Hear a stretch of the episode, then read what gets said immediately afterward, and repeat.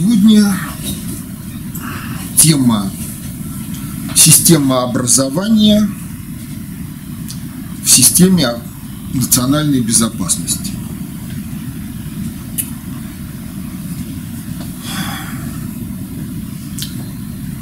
Ну, эта табличка вам должна быть знакома. Она представляет общество как объект управления. В ней представлен набор общественных институтов, взаимодействие которых, ну, в общем, порождает общество таким, как оно есть. Еще раз, общественный институт – это внутрисоциальное образование, которое выполняет определенные функции – и эти функции не могут выполнить ни другие общественные институты, ни кто-либо из людей поодиночке.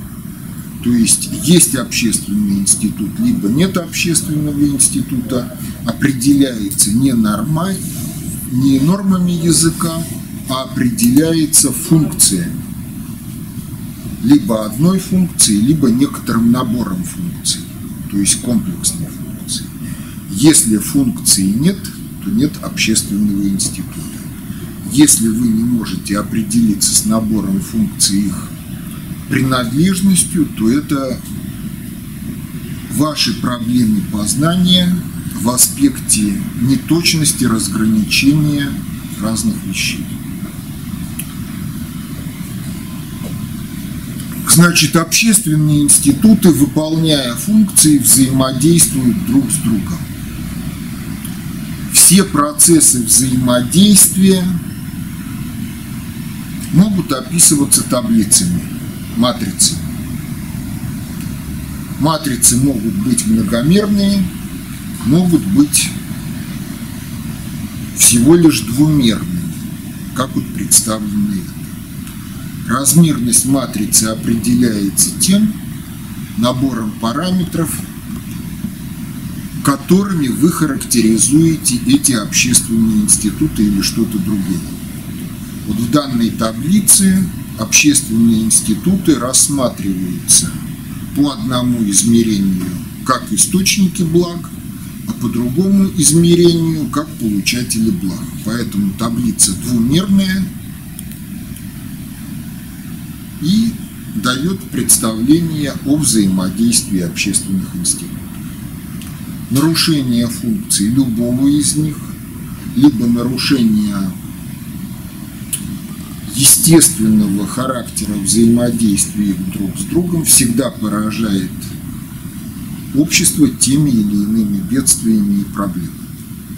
Поэтому вот эта таблица ключевая для понимания того, что происходит в обществе, чего с этим делать, но для того, чтобы ею пользоваться, надо мыслить теми процессами, которые стоят за ее ячейками и содержимым каждой ячейки. Тем не менее, система образования и как получатель благ, и как источник благ связана со всеми другими общественными институтами. Как получатель благ от семьи она получает людские ресурсы обучаемых, их исходную нравственность, этику, некую культурную основу единства. От государственности она получает организацию системы, постановку образовательных задач – от науки она получает методологию познания и творчества, миропонимание, то есть тематику и содержание образовательных стандартов, кадры профессионалов, преподавателей отчасти. И самой себе система образования тоже дает кадры профессионалов, преподавателей. Семье она дает стартовый уровень образованности и профессионализма, вступающих в жизнь новых поколений. Государственности дает кадры, именно государственников-управленцев и кадры профессионалов для всех сфер деятельности, которые находятся под властью государства. Науке тоже дают кадры профессионалов, исследователей и разработчиков проблем. Вот с этим все понятно.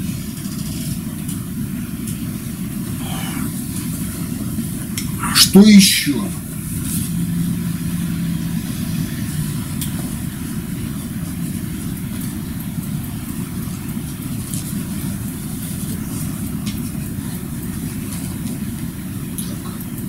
дальше. Вот. Если культуру рассматривать как информационно-алгоритмическую систему, то это означает, что культура содержит в себе определенные цели и определенные средства их достижения. В культуре можно выделить некоторое количество субкультур. Субкультуры, опять же, выделяются по тем целям и средствам их достижения, которые несет каждый из них. Либо по тем носителям, то есть по тем социальным группам, которые несут эти субкультуры. По отношению к будущему любого общества главная субкультура – это педагогическая субкультура. Причем, если рассматривать педагогическую субкультуру в ее полноте, то все начинается с тех норм, которые она предлагает обществу для зачатия ребенка, его вынашивания, его рождения, первичного воспитания и образования в семье. И далее из семьи, из семейного воспитания первичного образования в семье – подрастающие поколения попадают в ту компоненту педагогической субкультуры, которая обобщенно называется термином «школа». Ну а если совсем научно, то система образования. И надо понимать, что система образования – это только компонента педагогической субкультуры – и в силу того, что она только компонента, назначение которой решать определенные задачи, она не может решать весь комплекс задач, которые должна в нормальном обществе педагогическая субкультура. Поэтому подмена всей педагогической субкультуры – системой образования – это большая государственно-управленческая политическая ошибка.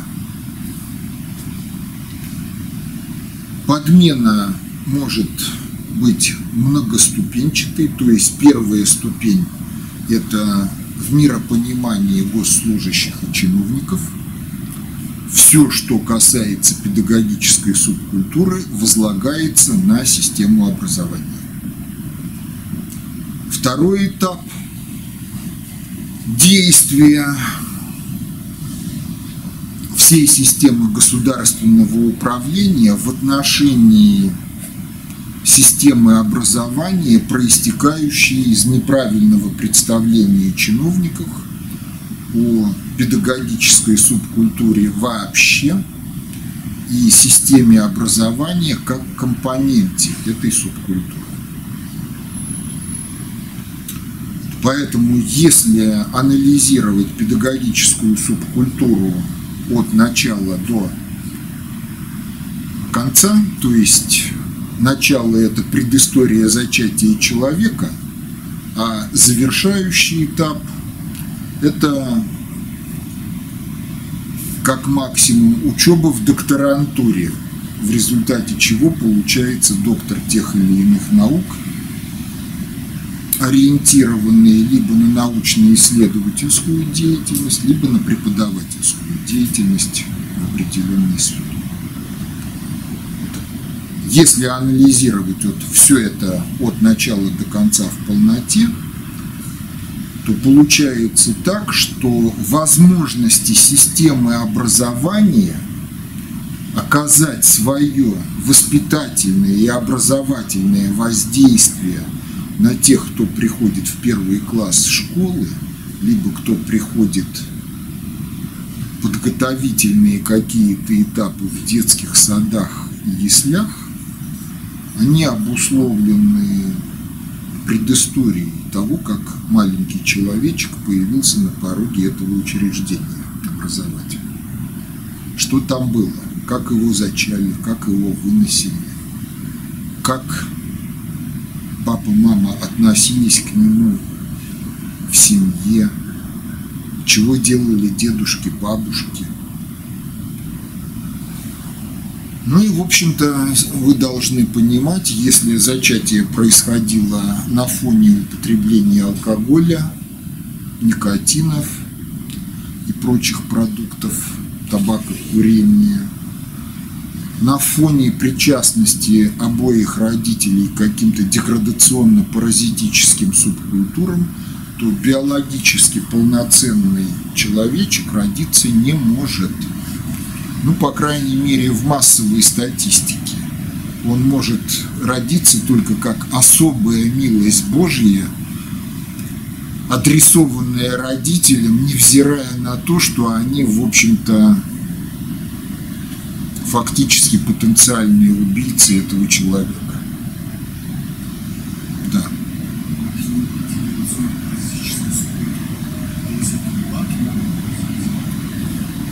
Ну, это все субкультуры, которые наносят вред биологическому здоровью настоящих и будущих поколений, и те субкультуры, которые ведут к нравственной, этической и социокультурной, интеллектуальной деградации людей.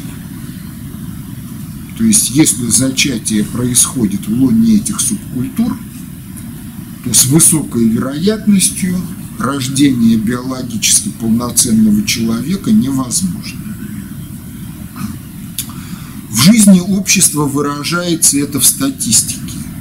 Если, допустим, в конце 50-х, начале 60-х годов на город с 250-тысячным населением вполне хватало одной школы для умственно недоразвитых детей – то сейчас одной школы на город с 250-тысячным населением не хватает.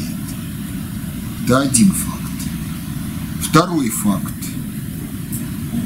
Упрощение образовательных программ школы как реакция на то, что биологически неполноценные дети не в состоянии освоить те программы учебные, которые были нормой для их родителей, дедушек и бабушек. Особенно это касается математики, физики, химии, отчасти литературы, как, ну, в общем-то, своего рода одной из компонент исторической памяти народа и истории и обществоведческих дисциплин. Какое отношение это имеет к учебе? Самое простое. Если зачатие происходит на фоне курения мамы, то мама узнает о зачатии в результате того, что отсутствуют очередные месячные. То есть прошло примерно 2-3 недели с момента зачатия. В первые две недели формируется нервная трубка, из которой далее формируется вся нервная система. Если нервная система не может сформироваться полноценно, то дальше статистика. Курящие мамы в Англии рожают более половины хулиганов и изрядную долю необучаемых детей, потому что их детям свойственно то, что современная медицина называет гиперактивностью и дефицитом внимания. Если человек не в состоянии удерживать свое внимание на предмете более минуты, то преподаватель оказывается в роли шута, который должен постоянно привлекать внимание, а не подавать материал, предметы. И обучение реально становится невозможно. Дальше ребенок, который не в состоянии получить полноценное образование, далее не может получить полноценную профессию, на основе которой он может жить честным трудом. Соответственно, это стимул к тому, чтобы идти в бандюки. Отсюда и английская статистика, что более половины хулиганья и преступников рождается курящими матерями. То есть реально педагогическая субкультура начинается до зачатия.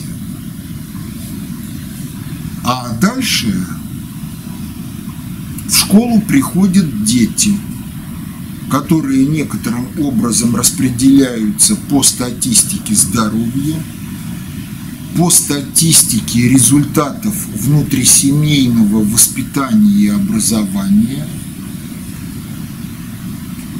И в исторически реальных культурах современных цивилизованных обществ эта статистика оставляет желать много лучшего.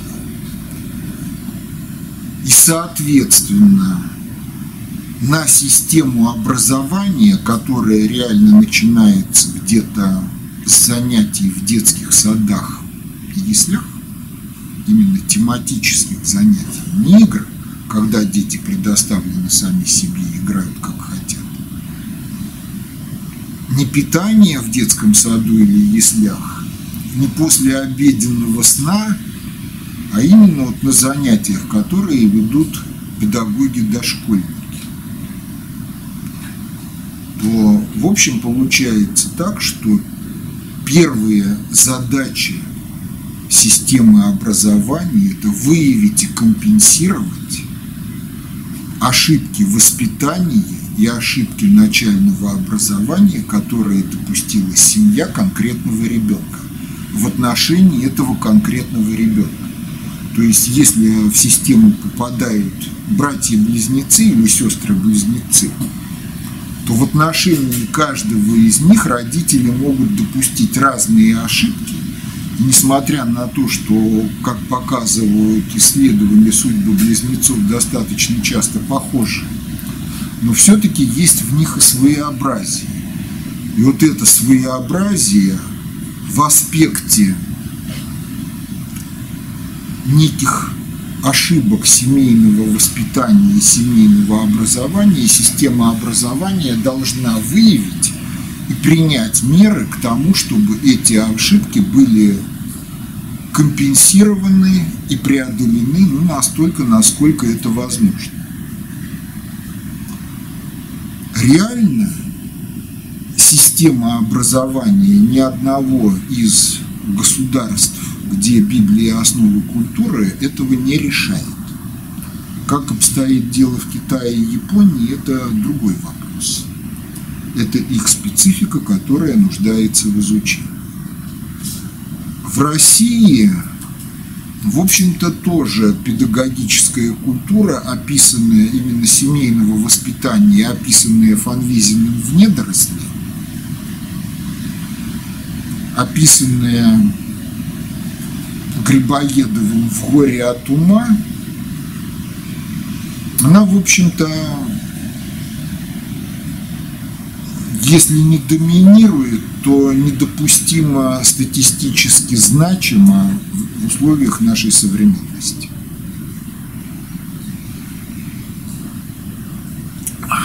Чего не дорабатывает семья?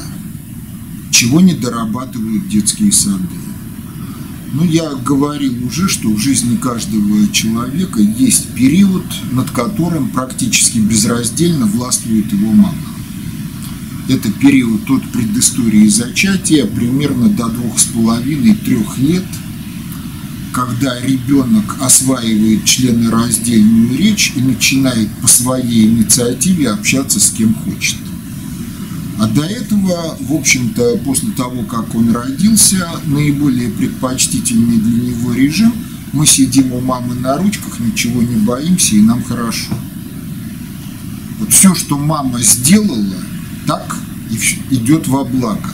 Все, что мама не сделала или сделала не так, это ущерб, наносимый развитию личности, которые в возрасте более трех лет либо не преодолим вообще, либо не компенсируем полностью, а только отчасти.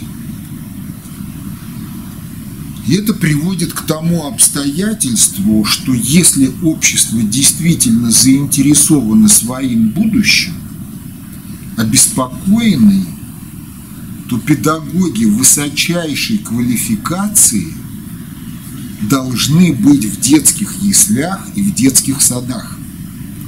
Потому что задача воспитания и образования в яслях и в детских садах главное – компенсировать то, чего ребенок не смог получить в семье.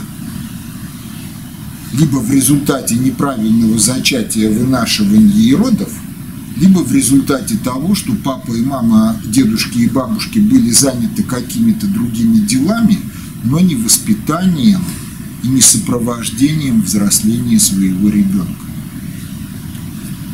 Чего родители могут делать не так – передать процесс воспитания телевидению интернету через гаджет. Ребенок занят, не орет, не пристает, родители могут заниматься чем хотят. Что нормально должны делать родители? Нормально родители максимум свободного времени должны уделять ребенку. Общению с ним – познанию мира совместно с ним, потому что каждый новый ребенок в семье, когда он растет, это возможность для родителей вырасти еще раз и в процессе сопровождения взросления ребенка, в процессе повторного взросления вместе с ним – компенсировать те ошибки воспитания и образования, которые были допущены в отношении них в детстве, в подростковом возрасте и в юности. То есть реально миссия родителя, полноценно исполняемая, она идет на редкостную пользу самому родителю. И когда ребенок начинает задавать вопросы – то надо посылать его не в интернет и не выдавать ему свои ответы в готовом к употреблению виде. Не штудировать энциклопедии для того, чтобы дать эти ответы в готовом к употреблению виде. А надо втягивать ребенка в рассуждалки. То есть помогать ребенку ставить вопросы, выявлять неопределенности, думать, для того, чтобы ребенок в конце концов научился сам ставить познавательно-творческие задачи и сам их решать. Вот эта задача семьи, а если семья не может ее решить, то педагогов ясельного и детсадовского возраста. Причем сложность этих задач, она такова, что в детских садах и в яслях должны работать самые-самые-самые выдающиеся педагоги. И, соответственно, для того, чтобы они там работали, система педагогического образования, как подсистема системы образования вообще, должна выделять особый сегмент – именно профессиональной подготовки для работы в этой сфере. И где-то после первого курса общей педагогической подготовки выделять наиболее толковых ребят и девочек, которых целенаправленно должна готовить к работе педагогами в детских садах и яслях. И это должны быть лучшие выпускники педагогических вузов. Ну, дальше, для того, чтобы они там работали, заработная плата и система социального обеспечения тех, кто работает в детских яслях и садах, должна позволять им жить на уровне ну, хотя бы среднего в обществе. Среднего. Потому что если они живут на уровне нищеты, в детских садах и яслях оказываются только те, кто не может ничем другим заниматься за более высокую зарплату. Так калечатся многие поколения детей, и так уничтожается будущее общество. Дальше что надо понимать? Дальше надо понимать, что система образования вообще и система образования в школе общеобразовательной, она должна строиться с учетом генетической программы развития организма и становления психики человека. Причем генетическая программа существует в двух версиях – мальчиковой и девочковой. От этого ты никуда не денешься, каждая версия обладает своими особенностями, и в силу этого воспитание и образование в стиле унисекс, оно калечит подрастающие поколения и психически, и интеллектуально, и не дает полноценных знаний и навыков пользования своей интеллектуальной мощью, системой чувств и всем остальным. То есть это изначально порог. Необходимость раздельного обучения мальчиков и девочек осознавалась как безальтернативная норма, в общем-то, в XIX веке повсеместно. В Российской империи это тоже было безальтернативной нормой. Совместное обучение мальчиков и девочек возникло в 18 году уже при советской власти. И с той поры оно сохраняется. Но также надо понимать, что оно возникло не потому, что Луначарские и другие не понимали этой необходимости, а потому что советская власть от Российской империи получила жесточайший дефицит школьных зданий и жесточайшую нехватку педагогических кадров, тех, кто мог бы работать в школе.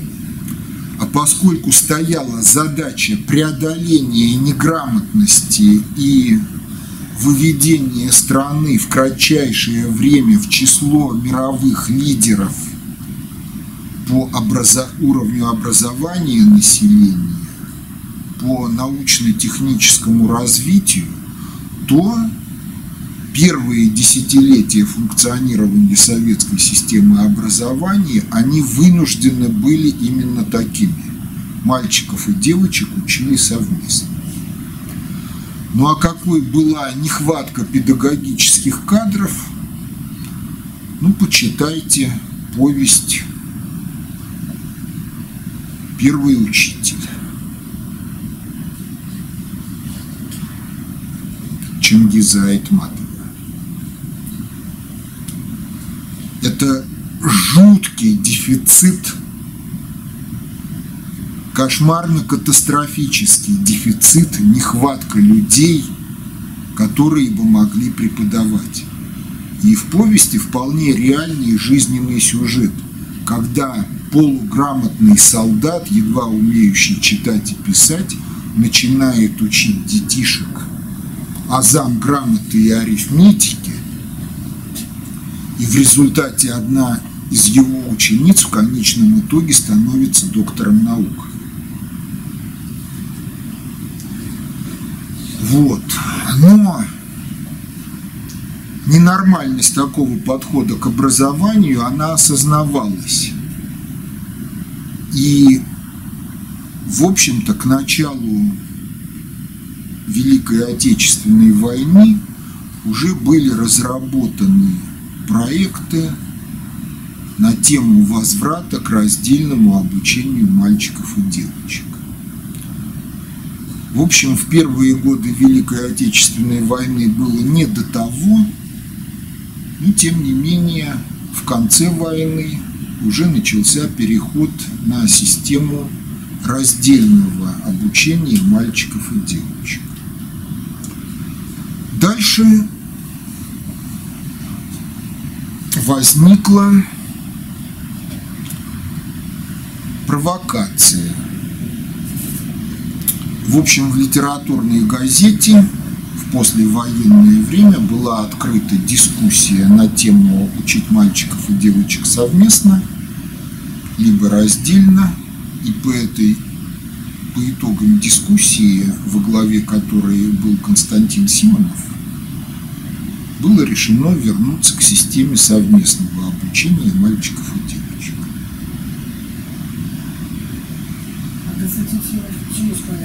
А я не знаю, к чему он склонялся сам. Вопрос в том, к чему он привел дискуссию.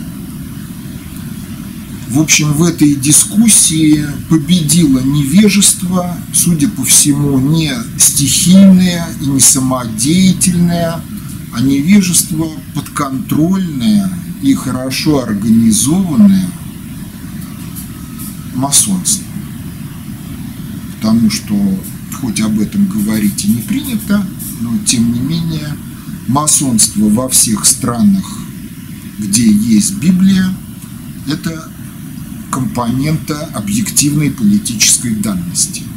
Другое дело, как оно оформлено.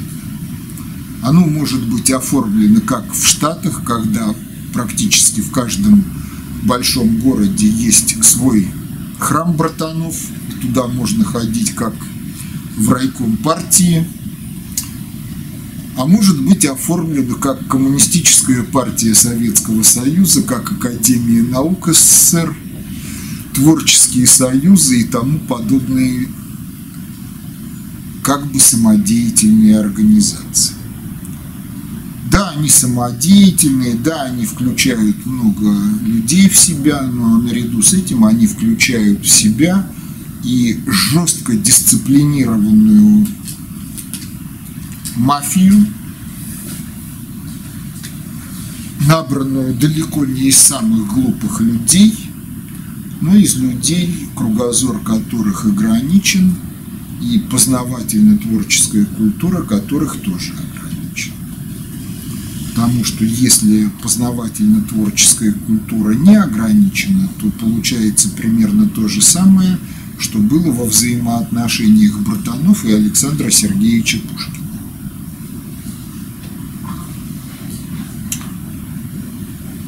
неуместные знания и их носители системой уничтожаются целенаправленно. В самом жестком варианте. В более мягких вариантах людям просто не дают работать по той тематике, которая для них интересна. Причем система может работать таким образом, что предлоги, которые мотивируют отказ в праве занять какую-либо должность или, или работать в какой-либо сфере, они могут быть совсем иные, а не те, какие фактически. Может быть сокращение штатов, неподходящие анкетные данные, прекращение финансирования или еще чего-то, но никогда не будут названы правильные те причины, по которым на самом деле исследования в том или ином направлении блокируются на уровне системы. Это касается и исследований в области педагогики. всех возрастных групп. Но тем не менее, так вот оно есть. Значит, что было дальше? Если вы пойдете в Царско-сельский лицей, то вы узнаете, что учащиеся в основном учились стоя за конторками. Сейчас вот я стою за конторкой, вы сидите, либо даже полулежите. Почему? А потому что архитектура и эргономическая среда класса, она к этому располагает. Значит, даже в те времена, когда перешли от конторок к сидячему способу обучения, все-таки перешли от конторок к партам. Парта была устроена следующим образом. Первый, если вы за ней сидите правильно, то есть если ноги на соответствующей подпорке, вам неудобно сутулиться. Если вам неудобно сутулиться, вы не можете воткнуться носом в тетрадь и, соответственно, не можете испортить себе зрение. Чтобы вы не портили себе зрение, наклонная поверхность парты, она обеспечивала вот именно это самое. Парты в школах были по росту.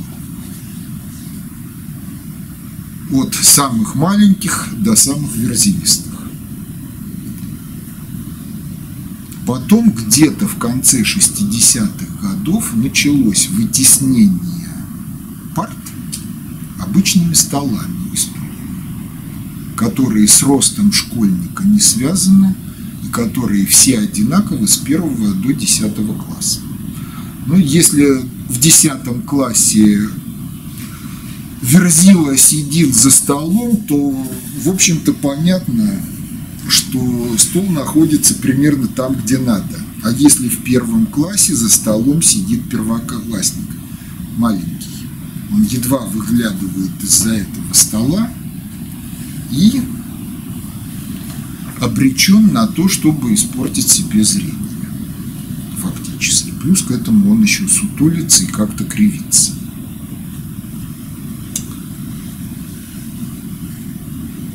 Дальше. Дальше, понимаете, пока дети растут, в развитии структур нервной системы и головного мозга не последнюю роль играет то, что называется мелкая моторика. Лепка, аппликации, рисование всяких мелочей, узорчиков и так далее и тому подобное – но это просто полигон, на котором оттачивается мелкая моторика. Дети приходят в школу.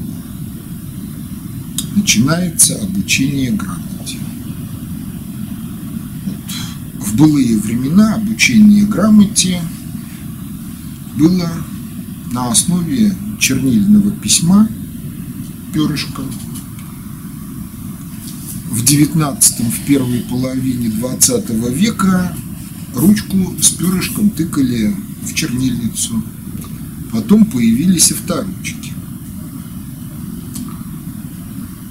Это обстоятельство связано также и с физиологией организма. Понимаете, вот естественная работа мышечной системы любого уровня – это напряжение мышц, расслабление мышц, циклика. Человек идет – какие-то мышцы напрягаются, какие-то мышцы расслабляются, и все это в циклике. Причем работают все мышцы. То есть, если вы идете и вы не закрепощены чем-то, например, ранцем, сумкой, висящим на плече, какой-то ручной кладью в одной или двух руках, то у вас работают нормально все мышцы от кончиков пальцев на ногах до кончиков тех мышц, которые шевелят ушами. В общем, работает все. И вот если вы пишете чернильной ручкой, то чернила сами стекают на бумагу, а нормы русского языка, вот стандарт почерка XIX века, первой половины XX века. Он построен таким образом, что движение вниз, движение с нажимом, линия потолще, движение вверх, движение без нажима, линия потоньше. То есть вот такой стандарт почерка и такое письмо, оно согласовано с физиологией мышечной системы человека. Ритмика нажим, без нажима, напряжение, расслабление, напряжение, расслабление, все естественно. Если ребенку для начала вручить карандаш или шариковую ручку, то эти устройства пишут только при нажиме. Паста из шариковой ручки сама не стекает. Для того, чтобы остался след на бумаге, надо нажать. Чем отличается работа мышц? Появляются зоны статического напряжения. Как это связано с физиологией высшей нервной деятельности – а как только у вас где-то возникло статическое напряжение, сразу какие-то зоны головного мозга выпали из интеллектуального процесса, поскольку они связаны с поддержанием напряжения в этих мышцах. И, соответственно, если вы вручили ребенку шариковую ручку и вынуждаете его писать именно ею, вы отключили его некоторую часть его интеллекта. Результаты учебы будут хуже при всех прочих равных. Однако в конце 60-х, начале 70-х годов стандарт рукописного почерка прошлых эпох – связанный с чернильной ручкой и вот этим вот нажимно-безнажимным письмом, был заменен стандартом безотрывного письма под шариковую ручку. И если вы возьмете прописи конца 50-х годов и современный учебник, ну почему там учат в первых классах письмо, вы увидите разные начертания букв.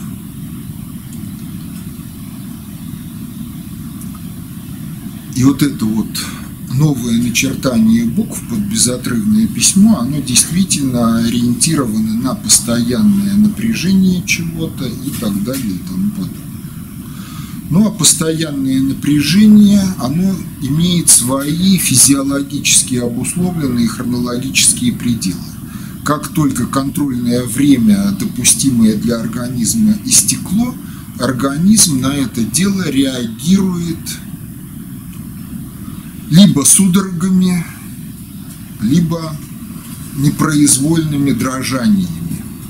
Потому что для того, чтобы мышечная ткань более-менее нормально функционировала, она должна шевелиться. Если нет естественной ритмики шевеления, то включается аварийный режим.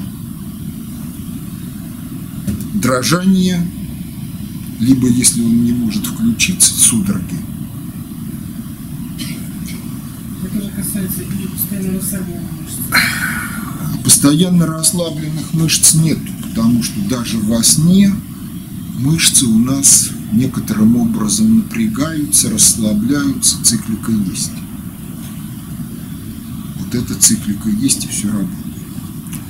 Второй вопрос связан с тем, что вот если человек стоит, то с точки зрения теоретической механики, рассматривающей его организм как некую кинематическую систему, то когда человек стоит, это вот одна система, вот точки опоры там на ногах – и движение этой системы носит целостный характер в том смысле, что есть некие волны, которые пробегают от одной точки опоры до другой точки опоры. И когда пробегают эти волны, то все нормально, кровообращение во всем организме тоже более-менее нормально. Ну а теперь смотрите, вы сели. Что происходит? Организм распался на две части, которые каждая кинематически самостоятельна. То, что ниже попы и то, что выше попы, живет своей жизнью. Плюс к этому в зоне сжатия мышц вашим собственным весом нарушается кровообращение, тоже не идет на пользу, в частности, ногам, потому что застой крови в ногах из-за того, что ягодичные мышцы сдавлены, ну, тоже, мягко говоря, не полезен для здоровья. Второй аспект. Наш организм – это некий автомат, который живет своей жизнью при котором душа присутствует при этой жизни, и на основе автоматизмов которого человек строит свое осмысленное поведение. Если я стою, то целая куча рецепторов на моих стопах выдает целую кучу сигналов на тему о том, что я бодрствую, нужен максимальный уровень работоспособности и готовности к работоспособности. Если я лег, то пяточки и стопы не воспринимают никакую нагрузку, и они передают целую кучу сигналов на тему о том, что надобности в работоспособности нет во внешней, все можно отключить и заняться какими-то внутренними проблемами, главным образом пищеварительно-прочего характера.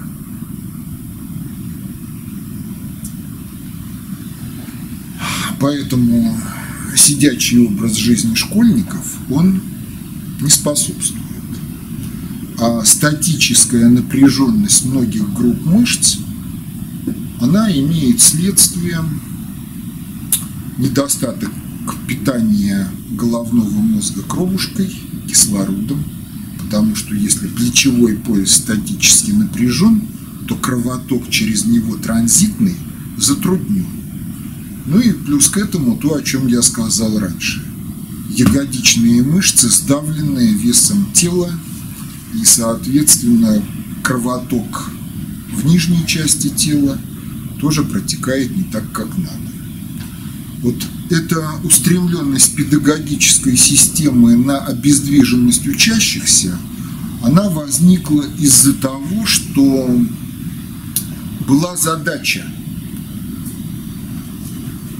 в кратчайшие сроки загрузить максимум слов в психику учащегося. Для того, чтобы он никуда не рыпался, не отвлекался, его решили обездвижить. Обездвижили, получили школу зубринок. Теперь возникает вопрос о становлении системы образования как таковой и ее развитии в истории. Ну, смотрите, древность. Система образования, она где? Отчасти в семье, а вне семьи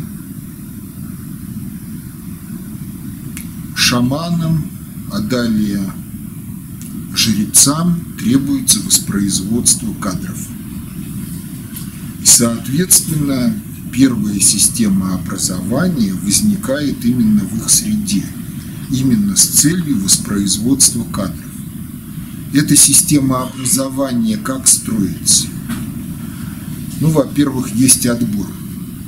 То есть не все для нее пригодны по итогам зачатия и первичного семейного воспитания и образования.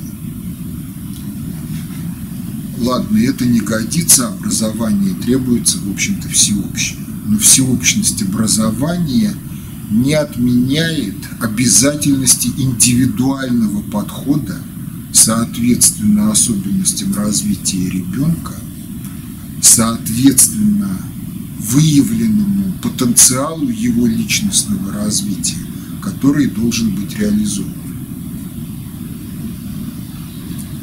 Поэтому система шаманского жреческого образования, она строится от чувств. Она строится на основе выработки навыков управления произвольного собственным настроением, собственным мировосприятием, интеллектом как инструментом решения проблем. И если вот в этом аспекте обучение идет успешно, только в результате этого открывается доступ к текстам и далее уже, когда человек может именно в силу своей культуры чувств, своей культуры мышления увидеть то, что стоит за текстами в прошлом, настоящем и будущем. Я подчеркиваю. То, что стоит за текстами в прошлом, в настоящем и будущем. То есть, если человек читает исторический текст о каких-то событиях, у него перед глазами, перед внутренним взором должен встать некий кинофильм. Причем желательно кинофильм не на основе его воображения, а на основе того, что есть в памяти ноосферы. А текст – это только ключ и стимул к тому, чтобы он мог войти в некие процессы, которые по своей сути носят внелексический характер.